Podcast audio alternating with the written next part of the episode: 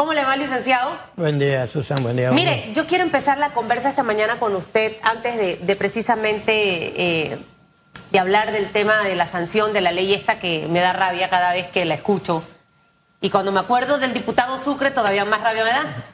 Así que vamos a empezar por algo que nos da un poquito más de impotencia, y es el tema que vive a diario la gente en el sector oeste.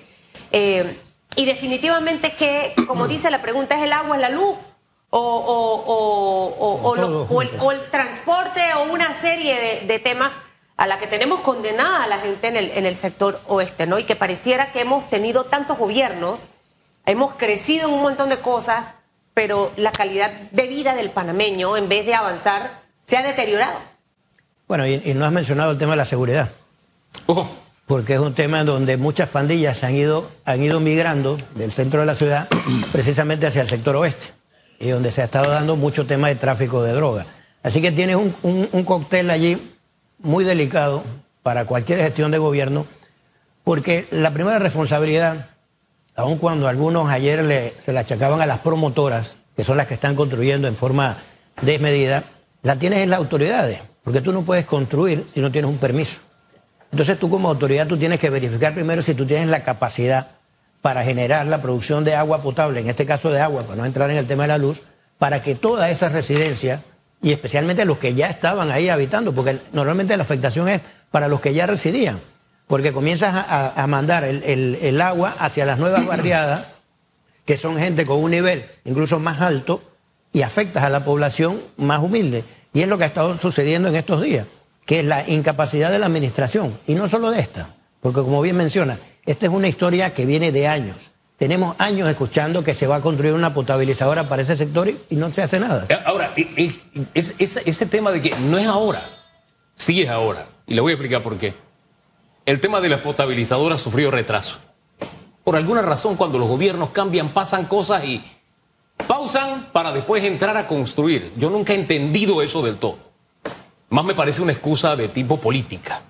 Como pasó con el puente. ¿Usted se imagina que ya el otro año este gobierno estuviera inaugurando el cuarto puente sobre el canal? No, pero decidió, ¿sabes qué? Vamos a ponerlo en pausa. Y a la gente del oeste lo condena a que ese puente se inaugure en el 2028. Es lo sin sentido. Así como una vez tuvimos un puente centenario que estaba construido y hubo que esperar un año más por los, eh, accesos. Acá tenemos, vamos a tener accesos sin un puente. Y más caro. Entonces, y, más caro. Entonces, el, el punto es Sí, está bien por lo que los demás cometieron el error, pero hablemos de ahora. Porque con esa excusa de que es que yo eres del problema, es que eso viene de hace mucho tiempo. No, ahora usted tiene la responsabilidad, ahora ya ha tenido tres años, no de pausar, sino de trabajar y darle respuesta a la gente. Y a estas alturas, mirar para atrás es un ejercicio que, no, no tiene sentido.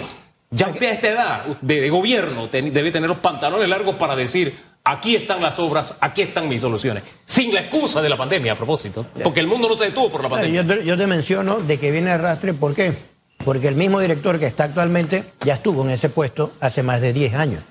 Y esos problemas, por eso que vienen de arrastre, entonces no puedes decir que vas a solucionar el problema sin ni siquiera tener una planificación. Eso es lo que se plantea aquí, ¿no? Y es el, el problema que está teniendo todo el sector oeste en este momento. Ahora, eh, conversando fuera de cámara con usted, y vamos a hablar de algo político, ¿no?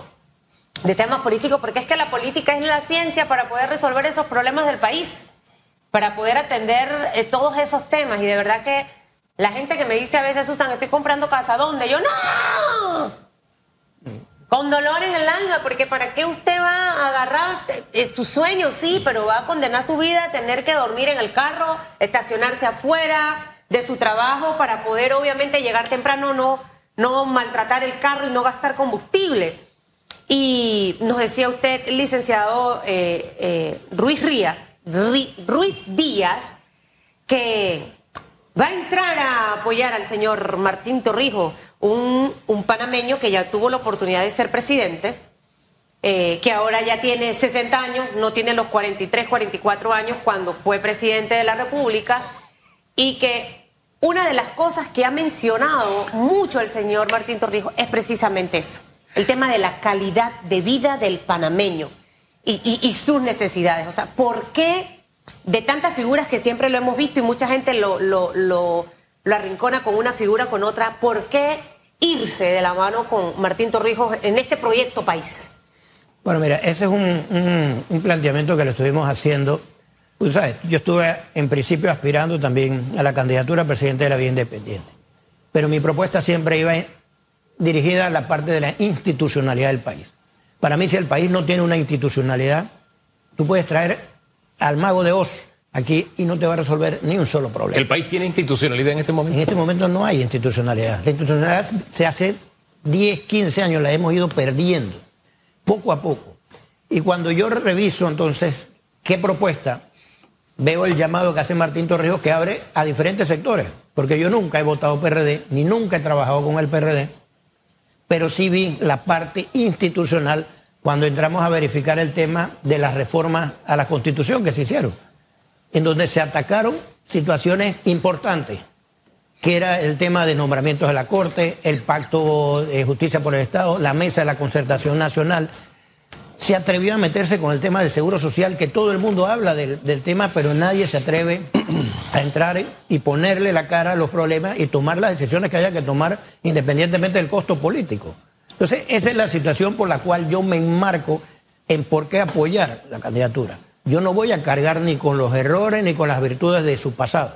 Yo lo que quiero ver es de aquí hacia adelante cómo podemos mejorar. ¿Por qué es una opción eh, para usted y puede ser una opción para los, para los panameños el regreso de Martín Torrijos como presidente de, este país? Mira, ¿por qué no estamos para más improvisaciones? Independientemente del periodo en que él estuvo y con el partido que lo postuló, hay experiencia acumulada ya no te puedes venir con el cuento de decir yo no sabía de esto ni conocía de esta situación, sino que simplemente ya te puedes decir los problemas que yo vi en aquel momento los podemos resolver de esta forma. O simplemente, como yo se lo he planteado, hay que reconocer las veces que nos equivocamos y los errores que cometimos. Y precisamente para no repetir los mismos errores. Y eso va junto con el tema de llamar a todos los sectores de la sociedad. Tú no puedes depender nada más de los partidos políticos. Tú tienes que llamar a los diferentes sectores de la sociedad que son los que más sufren las políticas que adopta el Estado, que es como hablas lo del puente. O sea, es una política que adoptó este gobierno, eliminó el puente, pero la afectación es para la población de, del oeste. Ahora, si el tema es para traer a gente experimentada, hay otro expresidente que también quiere ser presidente. Exacto. ¿Por qué apoyar la experiencia de don Martín y no la del otro caballero, que trato de no mencionar su nombre porque no le gusta. No, mira, él, es lo que se ha planteado incluso en últimas encuestas. O sea, vas a someter a dos expresidentes a una posible elección, pero ahí tú tienes que hacer el balance de cómo le fue institucional, institucionalmente al país en cada una de las gestiones. Una puede haber dicho, yo hice muchas obras, pero el otro dice, yo reforcé la institucionalidad del país. Y por ese lado es donde yo me voy. ¿Quién, tuvo menos institucionalidad de los dos? Con el caso de Ricardo Martinelli se dieron muchos casos en el tema de la situación de, de los nombramientos en la Corte Suprema y el comportamiento que tuvo un magistrado, un magistrado Moncada, que al final terminó condenado. Entonces son situaciones que uno la tiene que ver y plantear. Eso lo llevó usted a irse con Martín. Y esa fue la decisión y yo lo conversé directamente con él. Aceptemos errores, reconozcamos culpa y de ahí para adelante. ¿Y qué le dijo el, señor Martín de eso, de reconocer eh, eh, esos errores? O sea... Ustedes lo han, lo han escuchado incluso en el, en el último programa de debate abierto él mismo lo acepta, que, él cometió muchos errores, bastantes errores. Bueno, es de humanos errar, ¿no? ¿Cómo? Es de humanos errar. no, definitivamente, pero hay muchos errores que se pueden evitar. Ahora. Entonces depende de la mala asesoría que a veces tiene uno en un momento indicado. Aquí hay un, antecedente importante en el, en el medio de, esta, de este análisis que hacemos eh, hacia el apoyo de su parte al señor Martín Torrijos. Eh, y es precisamente que no va a renunciar al PRD, pero no está de acuerdo en la forma, en la manera en que las cosas se han llevado dentro del colectivo político que fundó su padre.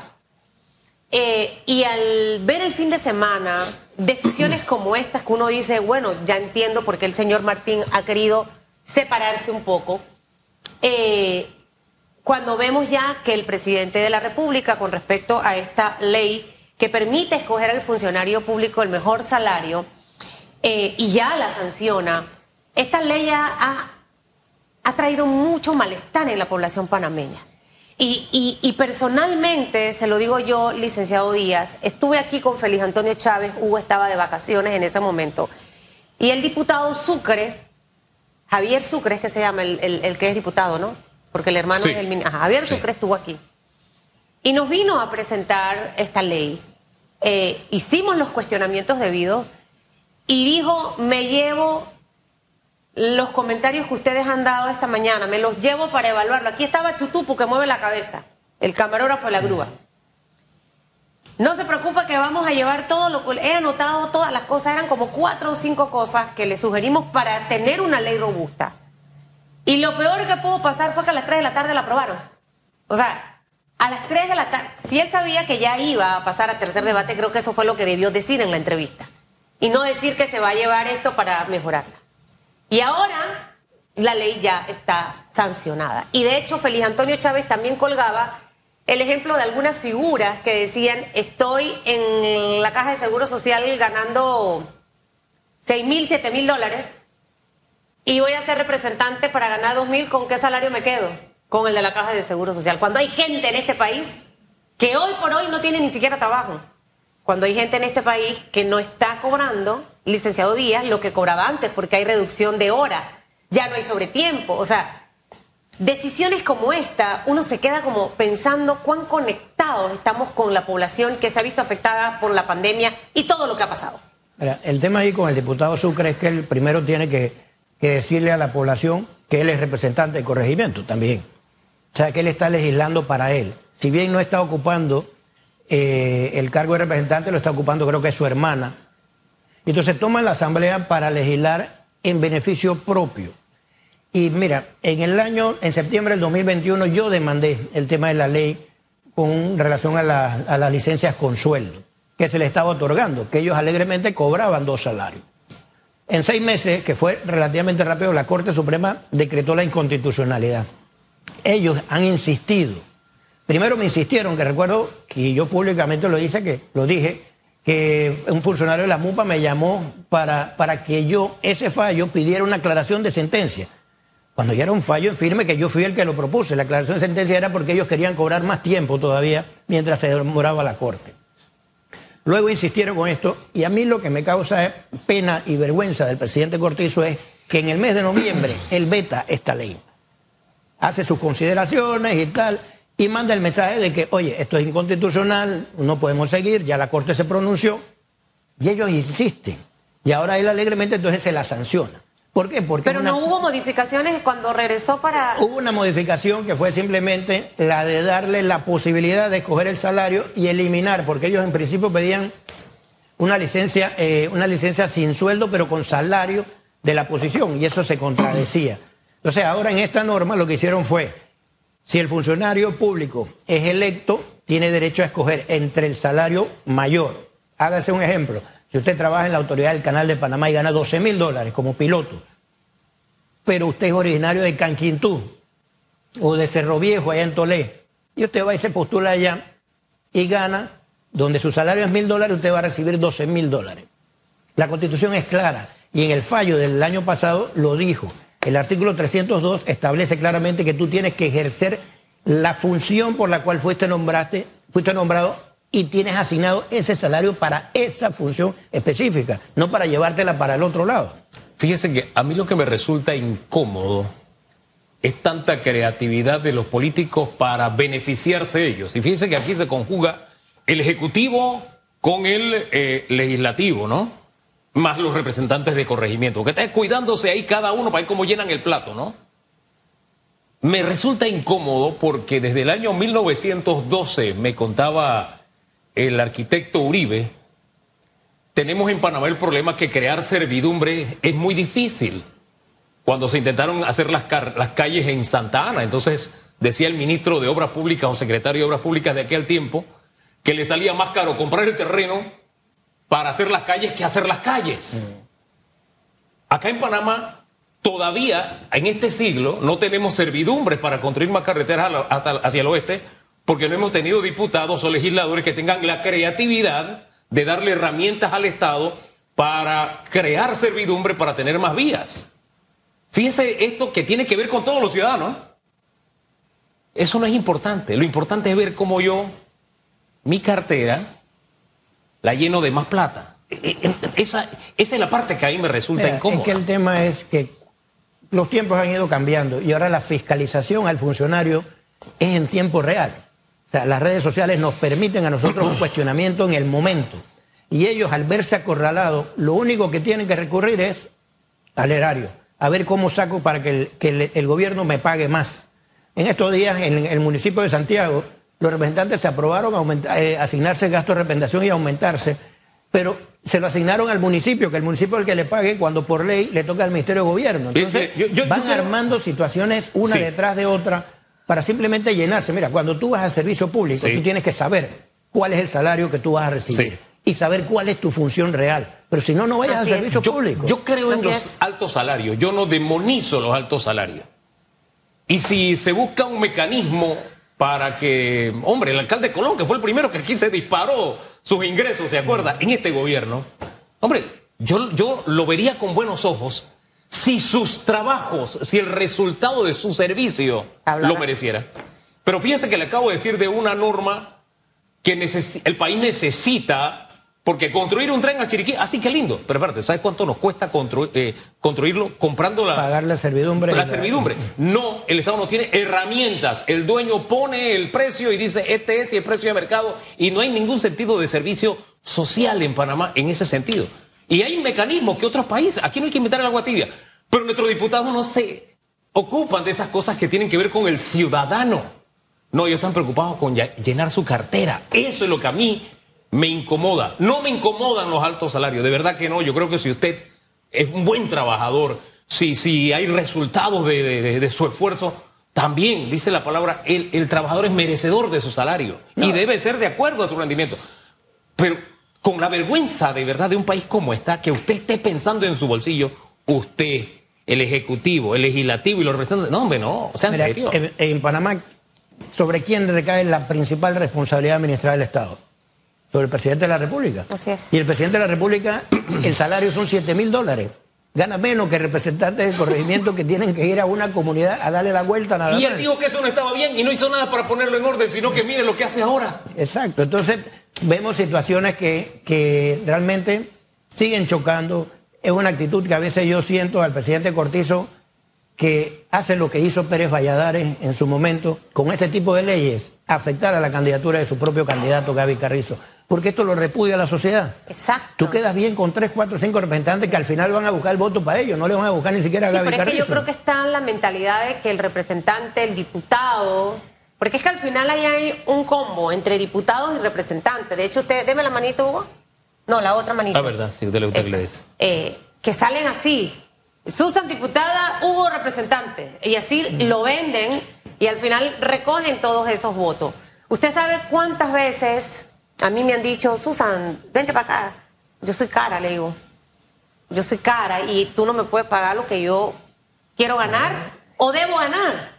Entonces, yo prefiero no ir para el gobierno precisamente por eso. Bueno, precisamente por eso. Pero la gente entra con la mentalidad que, bueno, aquí y por acá me rebusco y meto esta otra cosa por acá y meto esta otra cosa por acá.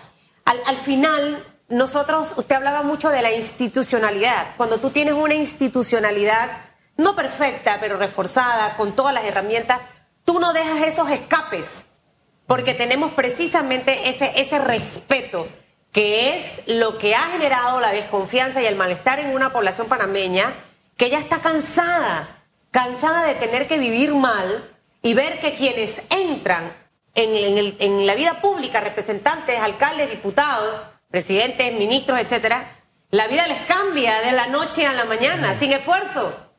Pero mira que cuando legislan, legislan para ellos, porque la norma, la norma ya en el anterior fallo, la Corte le dijo, no puedes crear privilegio, en este caso para el funcionario público. ¿Qué pasa? Dice, si tú eres funcionario público tienes derecho a escoger uno de los dos salarios, el más alto. Pero si Hugo sale de representante de corregimiento en David Cabecera, que el ah. salario son dos mil dólares, él no puede decirle a Metcon, yo quiero que tú me pagues para ser representante allá.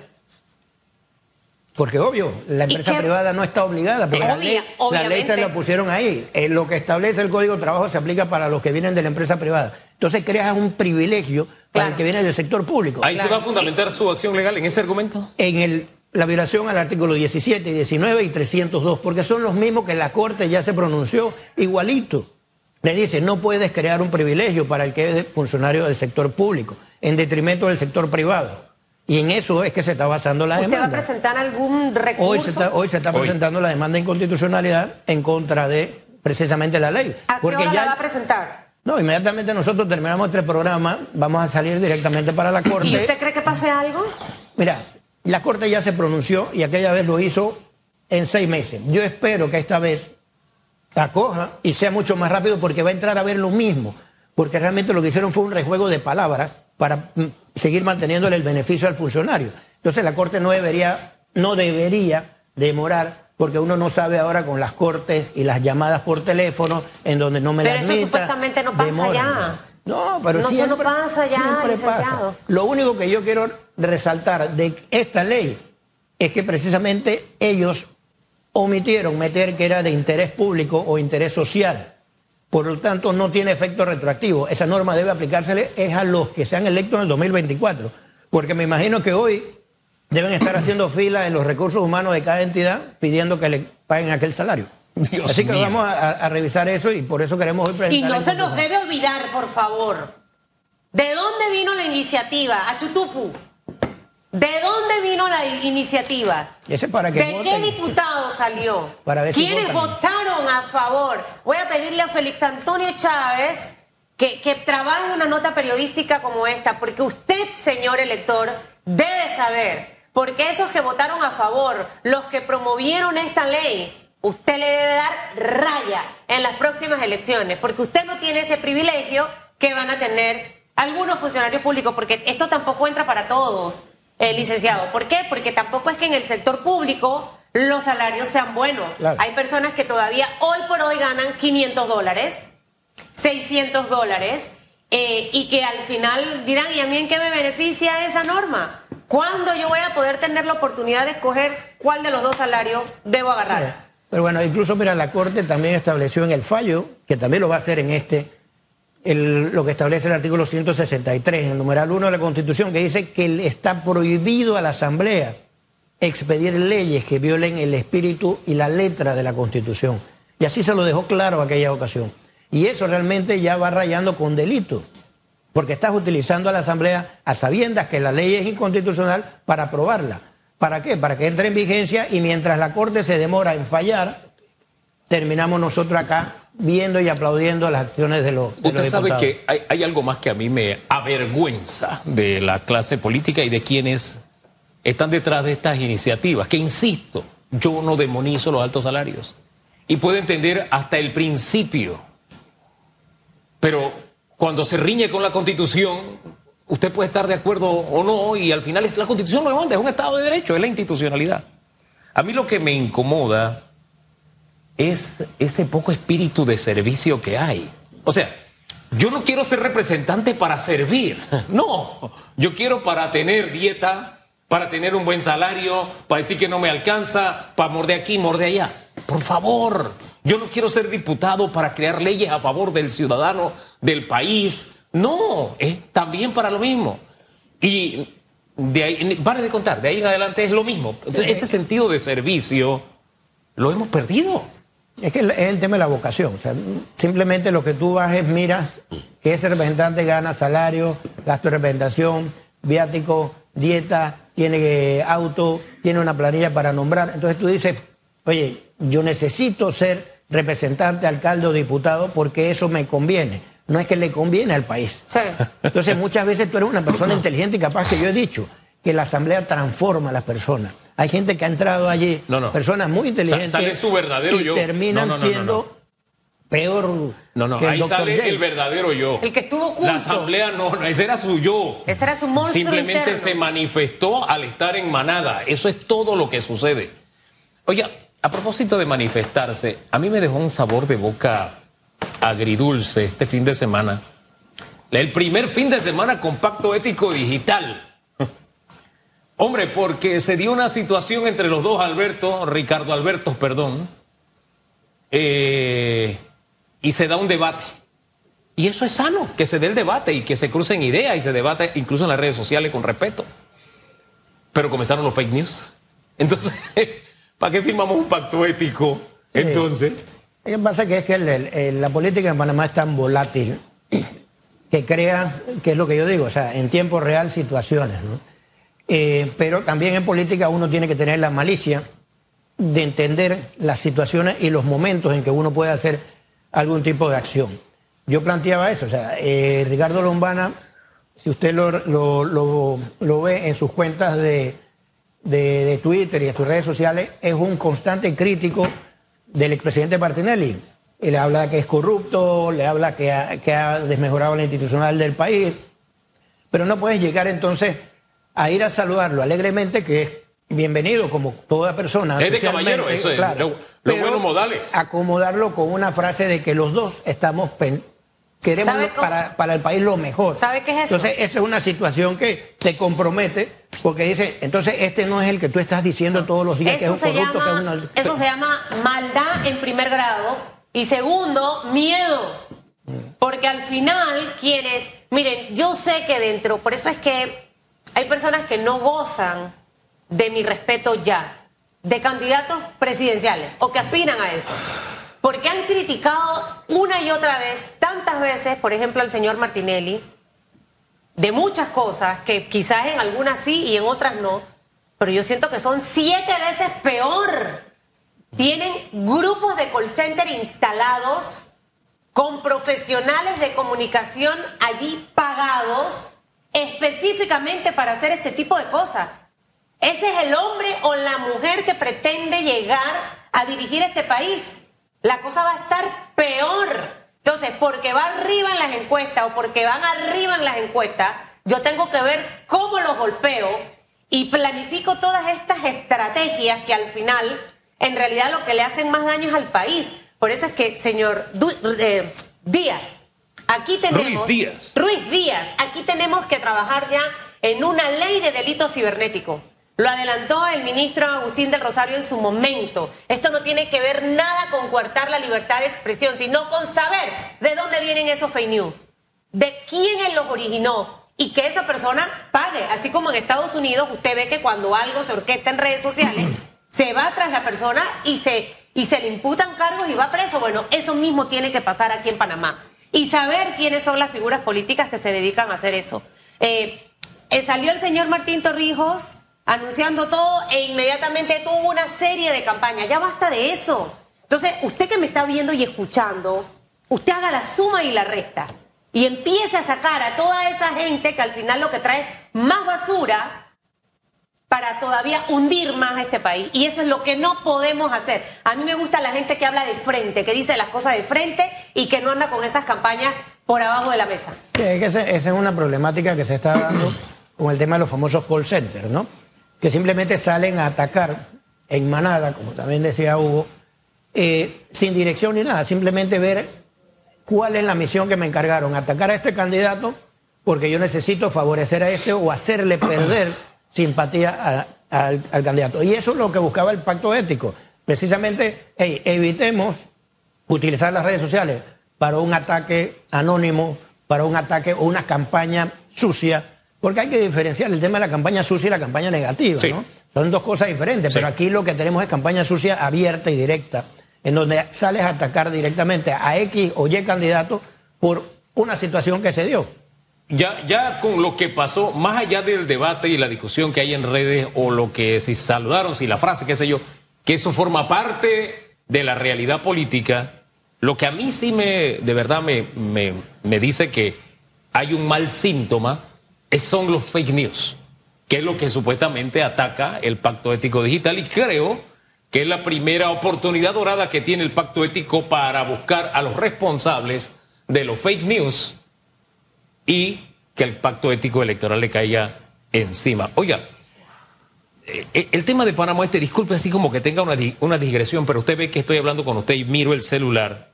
Pero es que me resulta bien extraño, nosotros dijimos que el director del IDAN iba a estar con nosotros y hemos corrido un poquito el tiempo porque nos dice que salió, nos dicen acá la seguridad que salió del edificio. ¿Quién? el director del IDAN. Entonces le estoy escribiendo, no contesta. Dice que se le fue, ¿cómo se le va a ir? Le estoy escribiendo también a don Edwin, también lo está tratando de localizar y me parece, mire, este es un tema muy delicado. Yo insisto, cuando una persona no va a un programa, lo mínimo que tiene que hacer es, hey, lo siento, me tengo que retirar, no puedo, que sea. Uno lo entiende humanamente. Pero quedar mal, eso sí no me agrada. Ayer pasó en debate abierto con el vocero de la autoridad de aseo, principal problema ambiental y de contaminación de la urbe capitalina.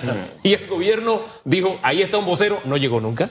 Nosotros presentamos el programa creyendo en la palabra del gobierno, no llegó nunca.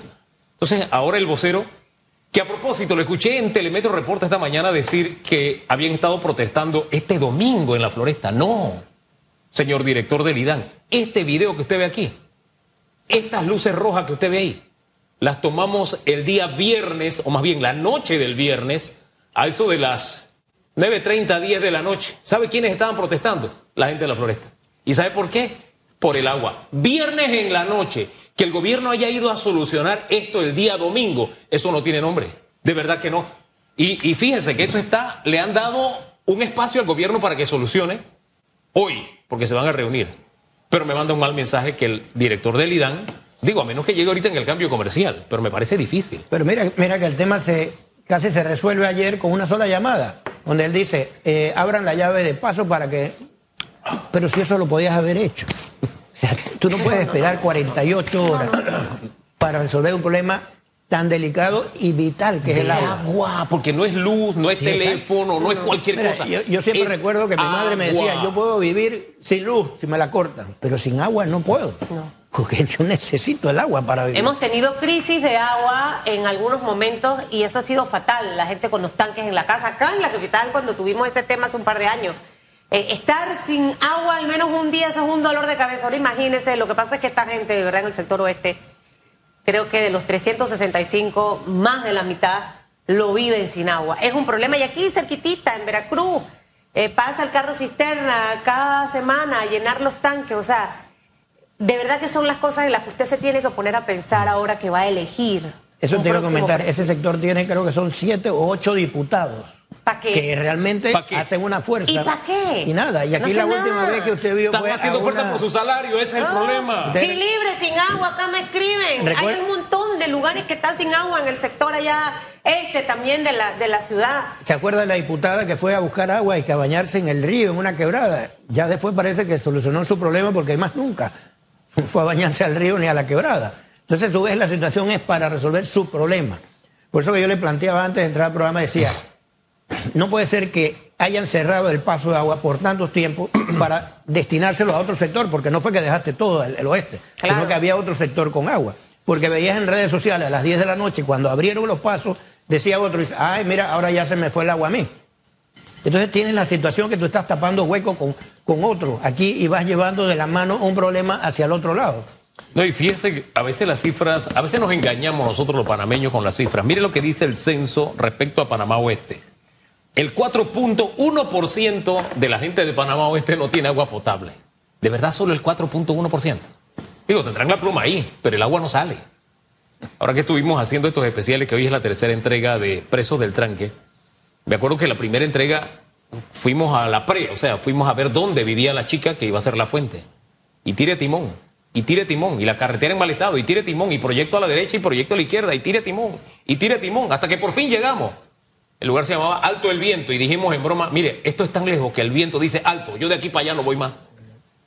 ¿Y qué, ¿Y qué problema me cuenta la chica cuando comenzamos a conversar? Oiga, anoche se me fue la luz. O sea, esa gente tiene unos problemas que no comenzaron ayer ni antes de ayer.